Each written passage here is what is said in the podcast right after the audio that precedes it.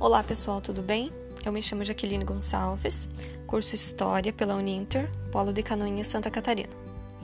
Bom, nesse podcast eu vou contar um pouco para vocês sobre a vida de Inha Jacinta, conhecida como Inha Jacinta, Inha Emídia, Nega Jacinta ou ainda para muitos Santa Emídia.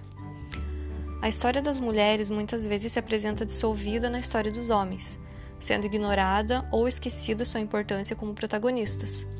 Cabe a nós não deixarmos que suas histórias sejam esquecidas ou minimizadas, pois são de fundamental importância para a compreensão do todo.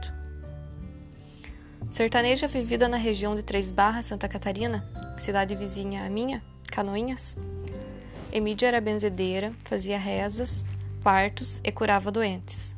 Considerada santa devido às suas atribuições de poder de cura pelos sertanejos que passaram pelas suas mãos.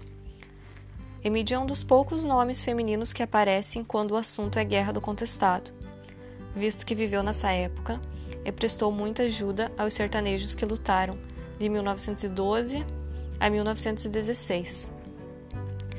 Então, esses sertanejos que lutavam aí pelo direito à sua terra e o direito de viver segundo suas crenças e costumes. Foram muitas as que participaram de forma direta ou indireta da Guerra do Contestado mas infelizmente poucas as que tiveram suas particularidades contadas como mereciam. A fama de Santa Emídia não se apagou com o tempo e acabou transformando-a em santa, mesmo sem ser canonizada.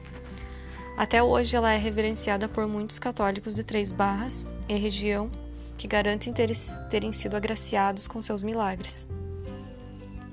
Nos dias de hoje, a gruta onde morou e durante certo tempo abrigou o monge profeta João Maria de Agostini, que teve passagem pelo Brasil nos anos de 1848 e 1849, resultando na formação religiosa firmemente arraigada que ainda hoje se manifesta na região do Contestado. Essa gruta ela foi nomeada Gruta Santa Emídia. Ela situa-se na localidade de Rio do Tigre, Três Barras. Se transformou em local sagrado, ponto turístico visitado diariamente por pessoas como católicos fiéis, historiadores e pessoas interessadas na Guerra do Contestado. Preservar a memória da nossa sociedade não se restringe a olhar apenas para o nosso passado, mas sim nos ajuda a conservar nossos pilares, não perder nosso conhecimento e identidade, e a compreender melhor nossa cultura. A escola tem um papel fundamental quando falamos em valorizar e resgatar a história local. Isso pode ser feito através da leitura de biografias de pessoas que ajudaram a construir nossa cidade, por exemplo. Podem ser realizadas visitas a museus, monumentos, centros históricos.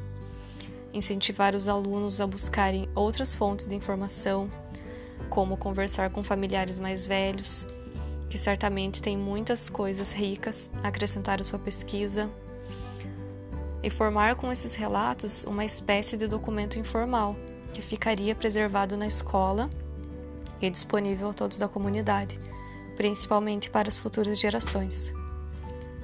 Ainda com relação à história das mulheres, é preciso promover políticas públicas que enfatizem a autonomia feminina, para que nós mulheres nos sintamos realizadas enquanto seres humanos Nesse sentido, pode-se promover através da escola a apresentação de trabalhos como este para a comunidade que explane sobre a vida dessas mulheres guerreiras que são parte de quem nós somos hoje e merecem ter suas histórias contadas muitas e muitas vezes.